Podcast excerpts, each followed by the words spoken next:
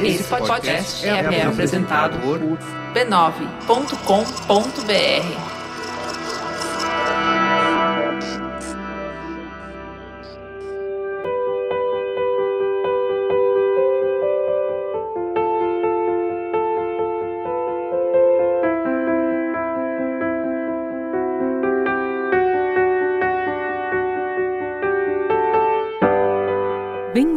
ao Nosso Sangue, uma minissérie do Mamilos criada com apoio de Sempre Livre, para refletir sobre fatos e mitos a respeito da menstruação e a consequência disso na vida das mulheres. Eu sou a Cris Bartz e um tempinho atrás eu percebi na minha filha, na Tatá, que está com quase 10 anos, que a sua primeira menstruação estava para chegar. Quando eu falei isso com ela, a reação que ela teve foi de nojo e frustração. E a minha, claro, Fiquei muito surpresa. Fiquei me perguntando como é que pode uma garotinha, que eu converso sobre tudo, já ter uma imagem tão negativa sobre menstruar. É desses questionamentos que surgiu esse especial. Em quatro capítulos, a gente vai explorar e procurar entender esse processo do ponto de vista fisiológico, mas também psicológico e cultural. Porque muitas vezes a gente tem uma relação conflituosa com a menstruação? Será que essa relação é uma resposta exclusiva ao que a gente pensa de menstruação, a nossa relação íntima com a menstruação? Ou será que faz parte de um contexto social? O nosso propósito é trazer informações e reflexões para que você possa revisitar a sua relação com o ciclo menstrual quer você goste dele ou não. Mas antes de começar, a gente tem que deixar claro aqui: esse conteúdo se propõe a tratar de menstruação de um jeito bem inclusivo, para abranger todos os corpos que menstruam e as suas vivências. Mas a gente entende que as questões estruturais na nossa sociedade acabam, em vários momentos, tornando essa discussão predominantemente cisgênera. A gente reconhece que a menstruação faz parte da vida de outras pessoas com útero funcional, como homens transgêneros e pessoas não binárias. Por isso, a gente tentou, de verdade, de peito aberto e com muita ajuda, produzir um conteúdo que integre todas as experiências de uma maneira bem plural.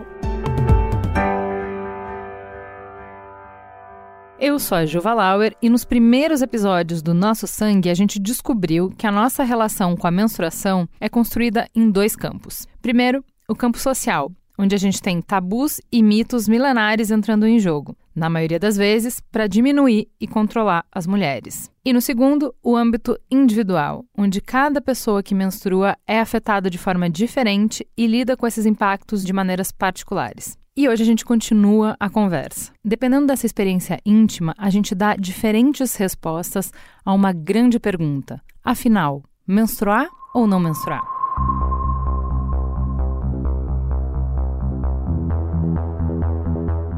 É importante abrir esse episódio deixando claro que a nossa investigação é para buscar diferentes olhares sobre essa prática com um único objetivo: gerar conhecimento. Por exemplo, você sabia que a menstruação ele é um indicador de saúde? A ginecologista Carolina Bragini explica. O sangue menstrual pode ser sim um indicador de saúde. Primeiro, com relação à regularidade.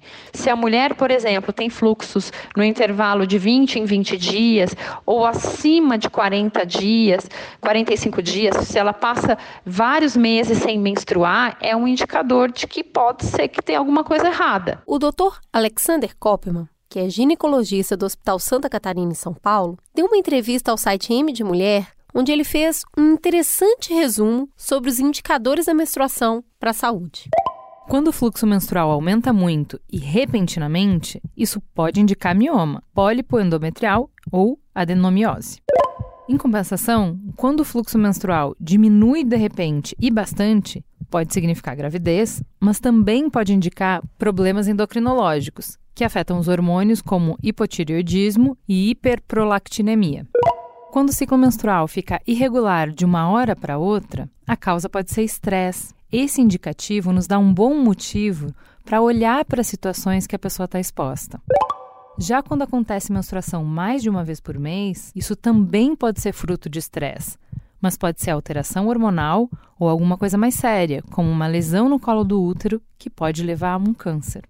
Quando a menstruação é acompanhada de cólicas muito mais fortes, incapacitante, é preciso investigar se há endometriose, já que cólicas fortes demais são um dos principais sintomas dessa doença. quando a menstruação tem aparência muito diferente em um mês e não voltar a se regularizar, pode ser, por exemplo, uma gravidez ectópica, que é quando o óvulo é fertilizado fora do útero, e pode ser síndrome dos ovários policísticos. Quando a menstruação simplesmente não vem e não é gravidez, isso pode indicar doenças endocrinológicas como a síndrome dos ovários policísticos. Sério, olha isso, Juliana. É muita coisa que dá para descobrir só prestando atenção no corpo.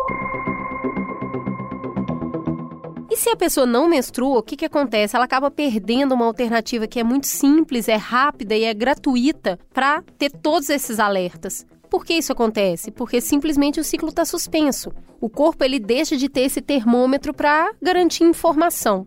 Só que muitas vezes o desconforto que a menstruação pode trazer acaba levando um monte de mulher optando a não menstruar. E um instrumento mais comum para fazer isso é o uso contínuo de hormônio que impede o ciclo de acontecer. Ele simplesmente deixa de existir. No debate travado entre as feministas e uma parte do corpo médico, a suspensão da menstruação ela é uma questão muito polêmica. Enquanto o discurso feminista traz a menstruação como uma ação afirmativa. Olha, não é doença ou não é incômodo, é um fenômeno biológico natural, ele é um sinalizador de saúde da mulher, ele é um instrumento de conhecimento, de conexão da mulher com o próprio corpo. Tem uma parte do corpo médico, como o doutor Eusimar Coutinho, que vai na direção oposta. Eu fui criando uma convicção de que realmente menstruar não era uma coisa natural. Natural não era. Podia ser social, mas natural era não, não menstruar. O natural era estar grávida ou amamentando. Porque o que a natureza quer é que nós reproduzamos. E se nós reproduzimos da maneira que a natureza quer, nós vamos ter. A mulher vai ter um filho de dois em dois anos. E, portanto, ela leva dois anos cada vez que tem um filho, um ano grávida e um ano amamentando. Se a amamentação for feita à vontade do bebê dia e noite, a intervalos curtos, ela também não ovulará, não menstruará, terá aquilo que a gente chama de amenorreia da lactação e, consequentemente, ela não vai menstruar durante dois anos. O doutor Osimar Coutinho foi o cara que escreveu aquele livro Menstruação, a Sangria Inútil. Para ele, conceitos de feminilidade, fertilidade e juventude estarem atrelados à menstruação é um erro. A gente devia ultrapassar isso.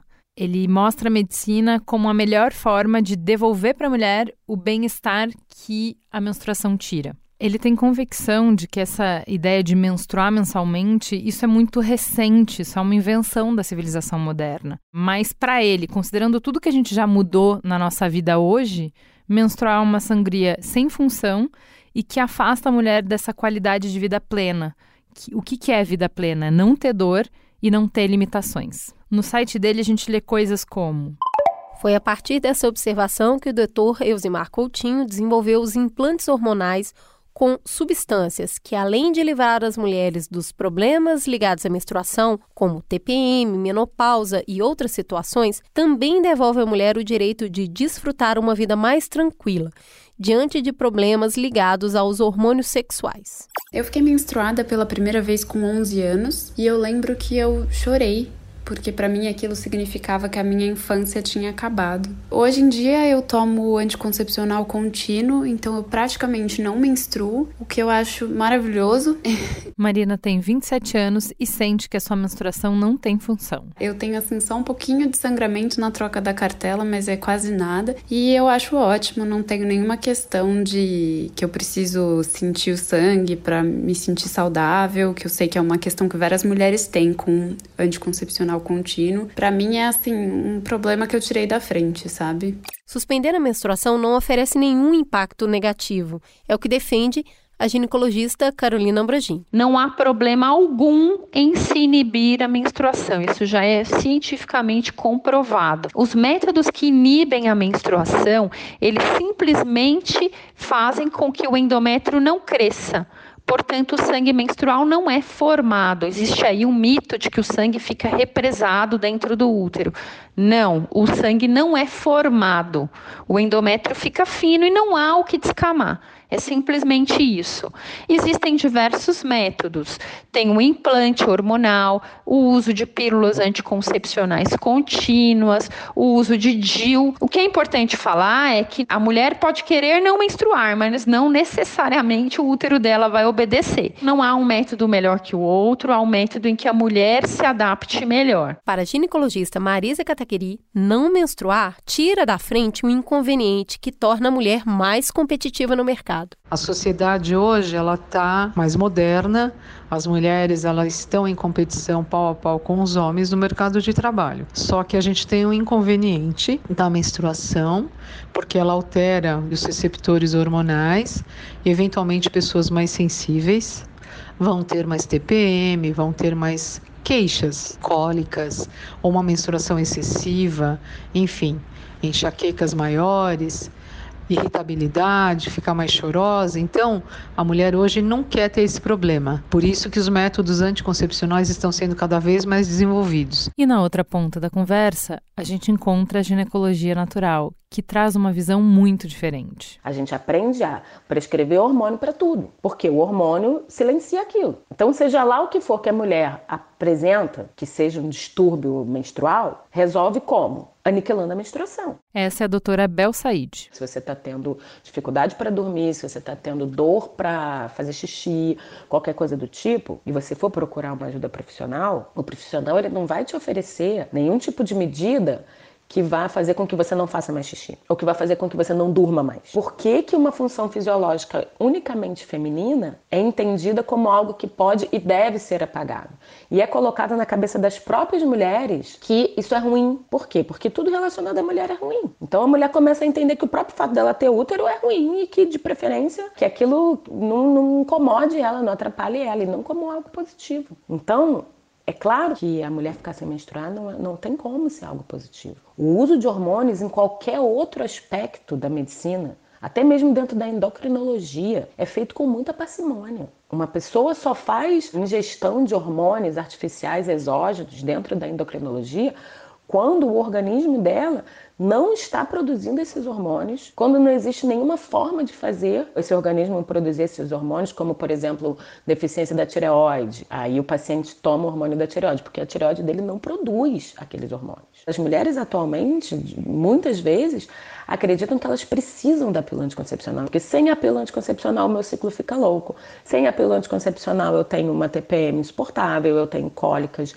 que me impedem de trabalhar. Então, a mulher ela não é encorajada a compreender por que tudo isso está acontecendo e que existem outros caminhos para realmente se curar isso. Aliás, a medicina alopática ela tende a isso, né, de uma forma geral a oferecer alívio do sintoma, alívio rápido do sintoma, no qual a pessoa não vai olhar para aquilo, não vai olhar para a causa daquilo e vai seguir adiante, continuar produzindo e segue dependente daquele medicamento. Porque uma vez que ela não resolve a causa, ela não entende porque que aquilo está acontecendo, ela vai sempre estar tá precisando daquele remédio para aliviar a consequência. Então a mulher ela vai eternamente achar que precisa tomar aquilo porque sem aquilo ela não vai ficar bem. Pois é. Se esse podcast, na verdade, fosse um vídeo, eu ia pedir pro nosso editor colocar um, aquela tirinha do Laerte, acho que você conhece, que mostra uma grande ficha caindo. Porque assim, joga a primeira pedra uma pessoa que menstrua, que tem mais de 25 anos, que não usou a pílula muito mais para controlar a menstruação do que como um método de não ter bebê, um método contraceptivo. Lembrando que na minha época de solteira, eu usava camisinha para transar e pílula para manter a menstruação sob controle. Eu estou realizando aqui que, na verdade, eu tratei o meu corpo como máquina anos e anos, simplesmente porque eu não sabia que tinha outras alternativas. A gente continuou o papo com a ginecologista Bel Said para entender, se eu não tenho controle, como é que faz? Toda essa relação que a gente propõe que a mulher modifique e passe a ter com seu sangue menstrual, ela não é muito racional. Ela é muito sobre sentir. Sinta isso, sinta seu corpo. E o ciclo menstrual é um momento bem da mulher entrar em contato com um selvagem que existe dentro dela. Entrar em contato exatamente com o que ela sente. E aí ela pode voltar a se acoplar ao corpo dela, de mulher. E você voltar para o seu corpo é uma coisa muito revolucionária nos tempos atuais. Porque ele te empodera de volta, você toma o poder de volta sobre o seu corpo. E isso te liberta. De muitas prisões. Quando a gente começa a perceber o nosso ciclo menstrual como algo positivo, a gente começa a ver a TPM com outros olhos. Eu costumo dizer que o período pré-menstrual, essa chamada tensão pré-menstrual, ela não inventa nada. Ela costuma trazer pra gente coisas que já estão em nós e que muitas vezes a gente vai passando sem querer olhar ou sem conseguir olhar. Então, uma mulher, por exemplo, é, que se acha horrorosa, no período pré-menstrual ela fica se sentindo um lixo. Certamente é uma mulher que não está com a autoestima dela boa, só que ela vai levando e naquele período aquilo vem rasgando ela. Então, se ela para para olhar, por que, que eu estou me sentindo assim? O que está acontecendo? Qual é o motivo? De onde vem isso? O ciclo menstrual é uma ferramenta de autoconhecimento muito profunda da mulher e que não custa um real.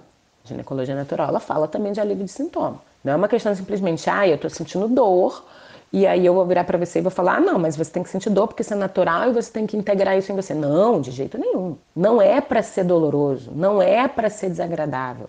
Você pode olhar para aquele incômodo e buscar compreender o que, que aquele incômodo está te dizendo, porque ele está te dizendo algo. Mas sim, podemos e devemos usar de todas as ferramentas que nós temos para aliviar aquele incômodo. Até porque sem a dor a gente vai conseguir muito melhor refletir sobre aquilo, né? Então, a resposta para a pergunta como controlar seria não controlar.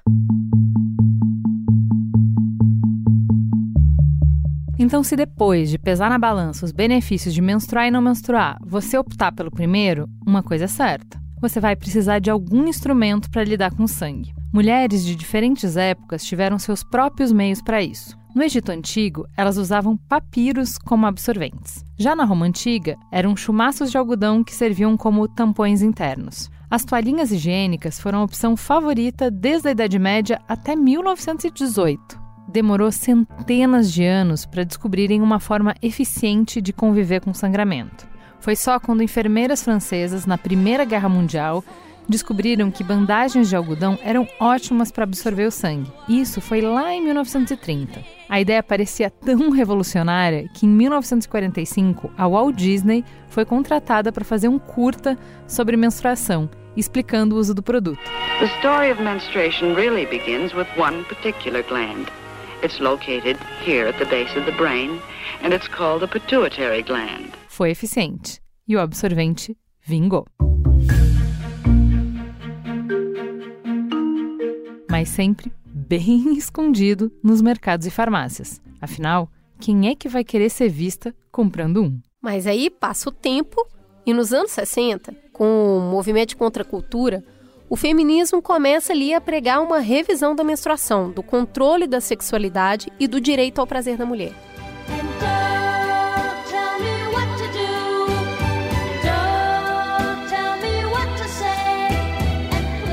Parece muito distante, mas foi logo ali. Virou um dos ícones desse movimento os absorventes serem expostos nas gôndolas de supermercado. Quando uma mulher pega o pacote e coloca no carrinho, para todo mundo ver, ela está dizendo que menstruar é completamente normal.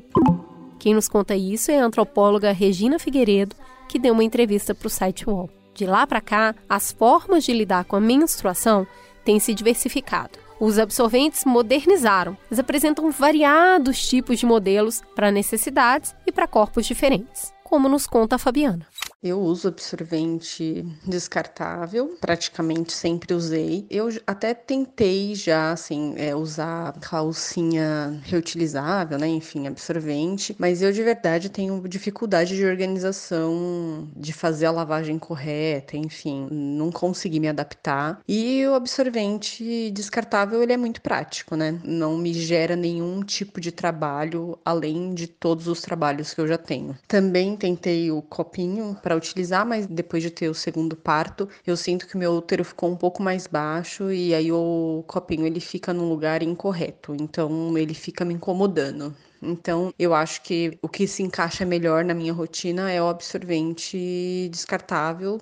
É difícil discutir que o absorvente descartável, que a Fabiana acabou de nos contar, é uma das opções mais práticas. Mas hoje ele convive com alternativas, como por exemplo as calcinhas absorventes. É uma espécie de volta aos tempos dos absorventes de pano que as nossas vós usavam, mas bem mais moderno e com muitas adeptas, como a Amanda. Então, hoje em dia, a minha preferida é a calcinha absorvente, que é como eu me sinto mais confortável. Eu tenho três calcinhas absorventes e três absorventes de pano. Aí eu fico mudando entre eles e aguento o fluxo inteiro, não tenho vazamento, não tenho nada. Quando o assunto é água, durante anos os absorventes internos foi o único recurso para que mulheres que queriam entrar no mar, na piscina, enquanto estavam menstruadas, poderiam usar.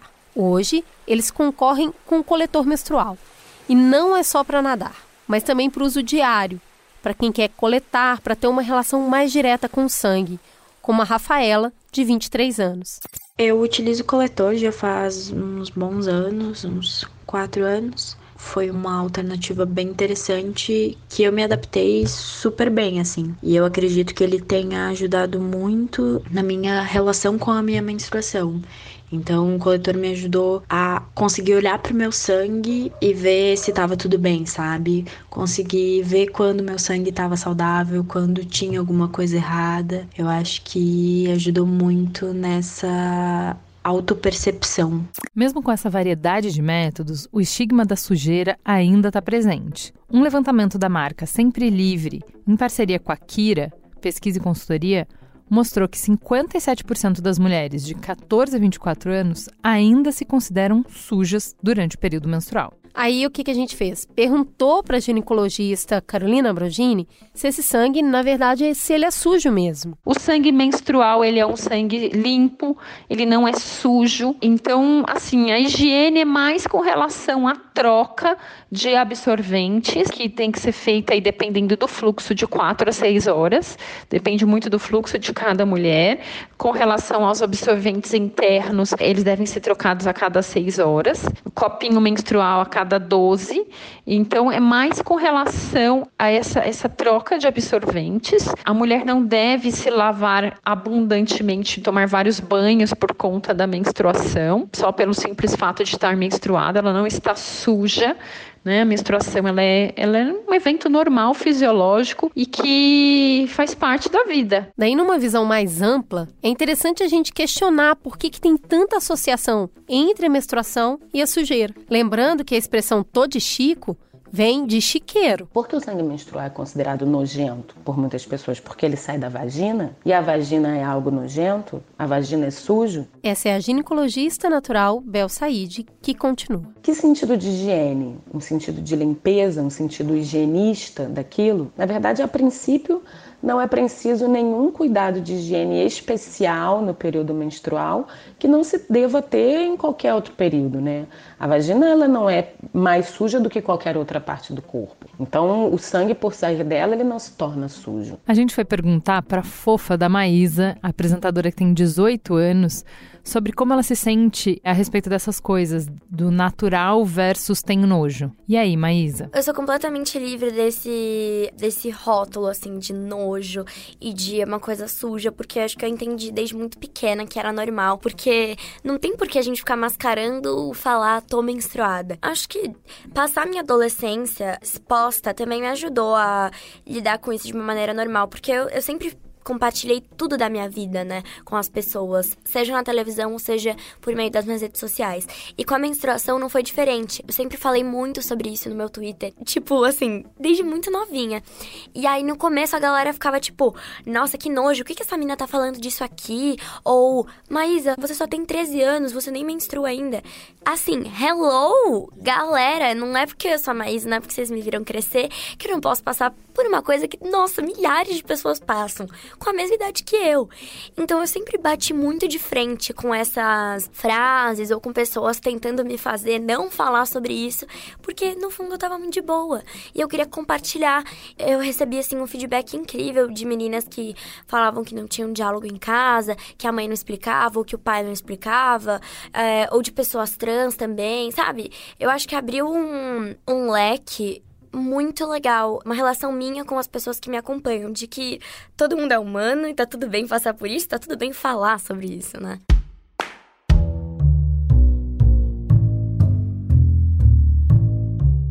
Quando a gente fala de menstruação e de higiene, provavelmente o item seguinte nessa lista é sexo. Afinal, dá para transar menstruado? A doutora Carolina Ambrogini, ela é categórica. Sexo e menstruação pode sim, né? Depende aí de cada casal com relação ao seu conforto, mas o sangue menstrual não é sujo, tá? Já a doutora Marisa Kataguiri tem um alerta importante que reforça a necessidade do uso de camisinha. A partir do momento que você tem um sangramento, você muda o pH da tua vagina e eventualmente, né, com a relação sexual, uma ejaculação dentro da vagina pode alterar completamente esse pH e pode, eh, eventualmente, se a pessoa tiver uma imunidade, estiver com uma imunidade baixa, eventualmente pode ter bactérias que teoricamente são dentro da normalidade da flora vaginal, porém, com o sangramento muda e com a ejaculação também muda. Isso pode atrapalhar dependendo da moça e do moço, da relação sexual em si, se tiver ejaculação, ter o problema de criar algumas bactérias que podem eventualmente, se a imunidade estiver baixa, pode dar algum problema para a mocinha e essas bactérias podem chegar até as tubas uterinas e formar uma doença inflamatória pélvica.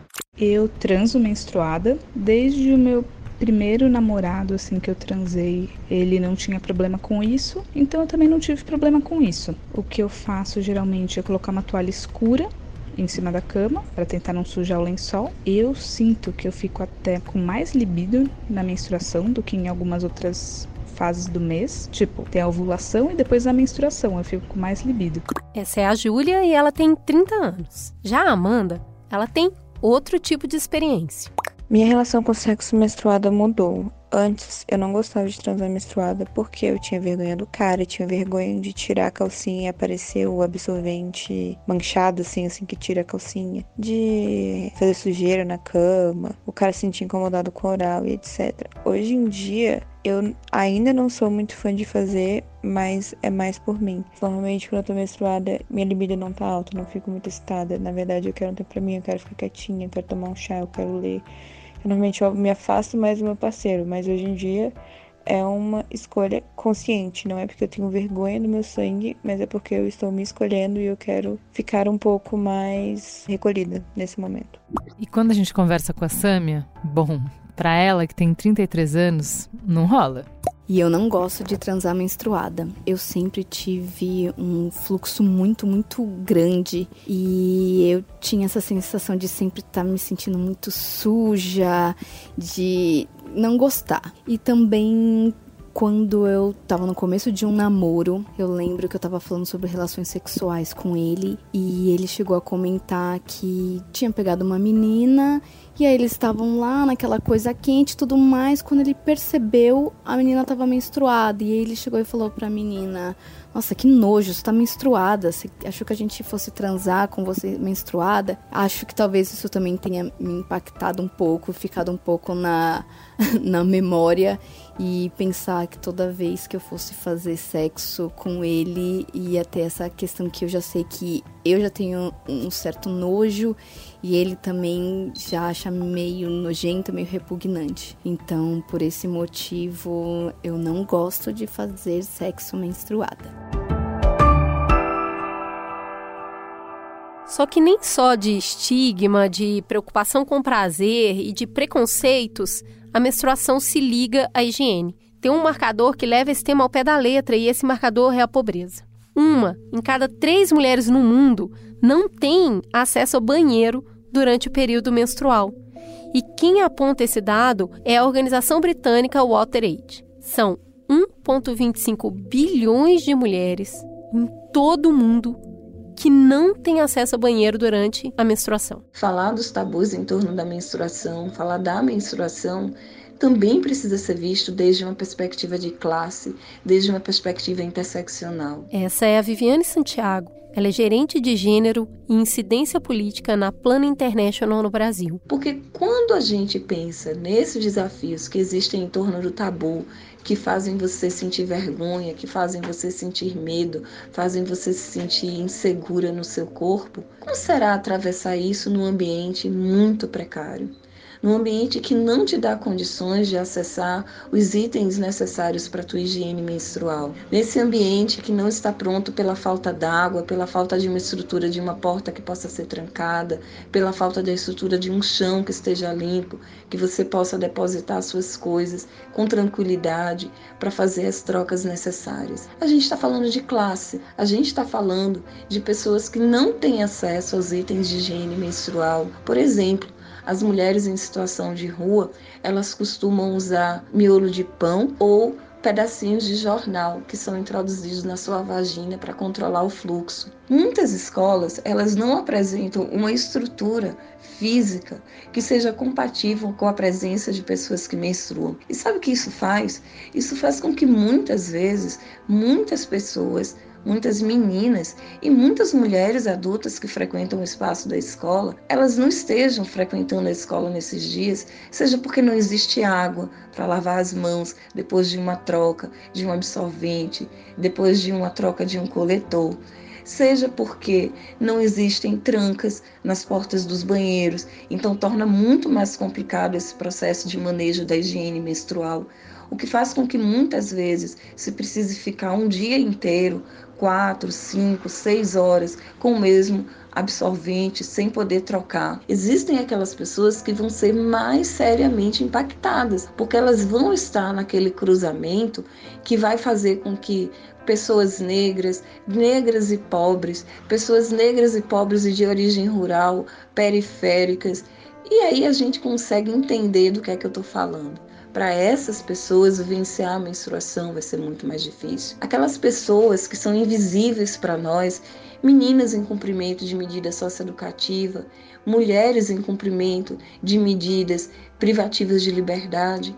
E a gente precisa então se desafiar enquanto sociedade para provocar a construção de uma política pública de uma política pública que possa reconhecer a existência da menstruação, que possa incorporar a distribuição gratuita, digna e de fácil acesso dos itens de higiene menstrual e entender que é direito, não é favor, não é boa vontade. É aquilo que faz com que a pessoa possa viver plenamente esses dias e acessar plenamente os seus direitos nesse dia.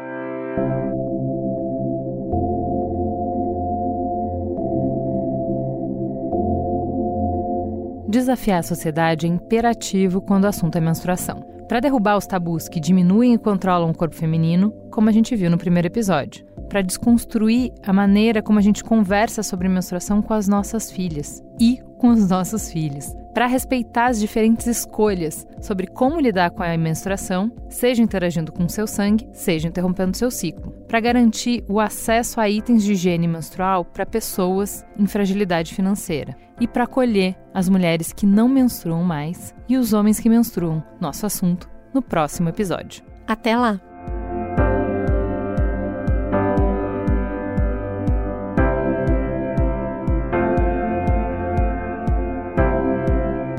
Nosso Sangue é uma produção do Mamilos em parceria com a Sempre Livre. Sempre Livre foi lançada em 1974 e desde então trabalha para deixar as mulheres mais seguras e confiantes no dia a dia com o seu ciclo menstrual. Atualmente, a marca oferece 12 tipos diferentes de absorventes, com variados tipos de cobertura, com ou sem abas, para diferentes intensidades de fluxo e, mais recentemente, a calcinha absorvente. Tudo isso para respeitar e acolher a diversidade de corpos que menstruam. Sempre Livre também foi a primeira marca de absorventes a utilizar um líquido sintético vermelho ao invés do tradicional líquido azul. Parece uma mudança simples, mas foi um grande passo em direção à quebra de tabus sobre a menstruação.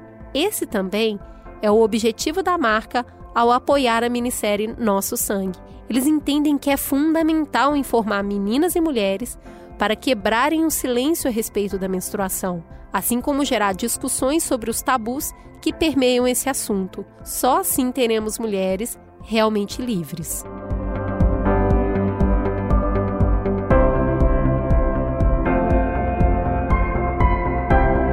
A minissérie do Mamilos Nosso Sangue é uma produção do B9. A coordenação geral é de Carlos Merigo, Juliana Valauer e Cris Bartz. Direção, Alexandre Potashev.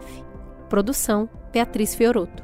Roteiro, Cris Bartz, com apoio de Iago Vinícius. Edição, Mariana Leão, com trilha musical de Andy Lopes. Identidade visual, Bárbara Seward. Coordenação digital, AG Barros, Pedro Estraza e Lucas de Brito. Atendimento e comercialização, Raquel Casmala, Camila Maza e Thelma Zenaro. Apresentação: Juva Lauer e Cris Bartz.